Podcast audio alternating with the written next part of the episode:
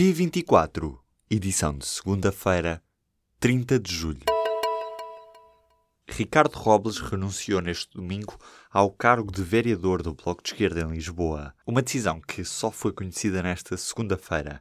O vereador integrava o executivo de Fernando Medina e sai depois de, na sexta-feira, o Jornal Económico ter denunciado que o bloquista se estava a preparar para vender um prédio em Alfama que lhe podia render mais de 4 milhões de euros. Robles explicou a decisão com assuntos pessoais forçados por constrangimentos familiares. O verão já começou e ainda há falta de médicos no Algarve. A região precisa de 67 médicos para esta época, mas ainda não conseguiu nenhum. Para além disso, o despacho de mobilidade especial só foi publicado no final de junho e não no início desse mês, como devia ter sido. Ainda assim, a Administração Regional de Saúde garante que a resposta à população está assegurada com o reforço das horas extraordinárias e prestações de serviço. A taxa de desemprego em maio é a mais baixa em quase 16 anos. O Instituto Nacional de Estatística reviu o valor nesta segunda-feira para os 7%, um valor mais baixo desde outubro de 2002. A população desempregada de maio foi estimada em 362.800 pessoas. O INE estima para junho uma nova descida deste valor para os 6,7%. Uma massa de ar quente vai empurrar as temperaturas de Portugal para cima de 40 graus. O calor extremo vindo do norte de África deve levar a que o termómetro no Alentejo chegue aos 44 graus Celsius, mas a subida da temperatura vai ser geral em todo o território continental. As temperaturas elevadas fizeram com que a Proteção Civil, o Instituto Português do Mar e da Atmosfera e a Direção-Geral de Saúde lançassem aviso à população. Ficam os alertas, queimadas são proibidas, as pessoas devem hidratar-se e evitar a exposição ao sol nas horas de pico da temperatura.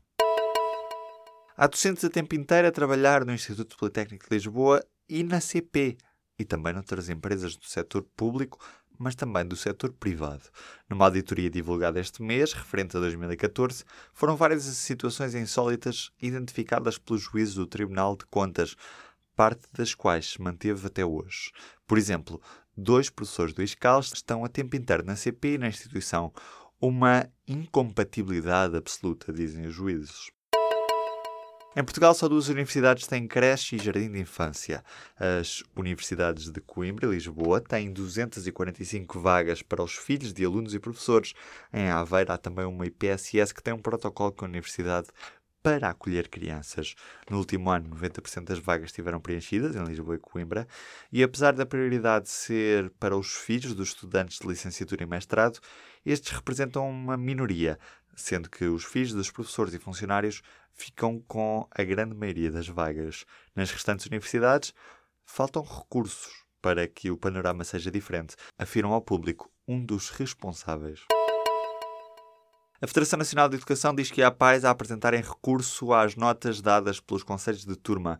O sindicato diz que quando o Ministério transforma as reuniões de conselho de turma numa mera reunião administrativa e burocrática, se está a retirar condições de justiça e respeito pelo interesse dos alunos, afirmando que uma reunião não é um preenchimento de uma folha de Excel. A ONU está a ficar sem dinheiro. Quem o diz é António Guterres, o secretário-geral da organização. Dos 193 países com assento na Organização das Nações Unidas, apenas 112 pagaram a contribuição atempadamente, o que na prática leva a que faltem 139 milhões de dólares, cerca de 119 milhões de euros, ao orçamento da ONU. Um relatório ao desaparecimento do avião MH370, conhecido nesta segunda-feira, admite a mão de terceiros no desaparecimento do avião da Malaysia Airlines, que tinha 239 pessoas a bordo. Ainda assim, o documento é inconclusivo e as autoridades não sabem o que aconteceu.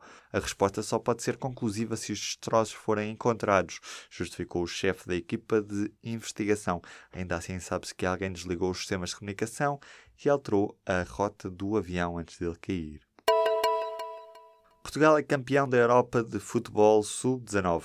A geração de ouro, como já é apelidada, venceu a Itália no prolongamento por 4 bolas a 3, num campeonato realizado na Finlândia. Já em 2016, em Baku, os sub-17 tinham vencido o europeu. Portugal chegou ao intervalo empatado a duas bolas, mas conseguiu chegar ao final do prolongamento na frente do marcador.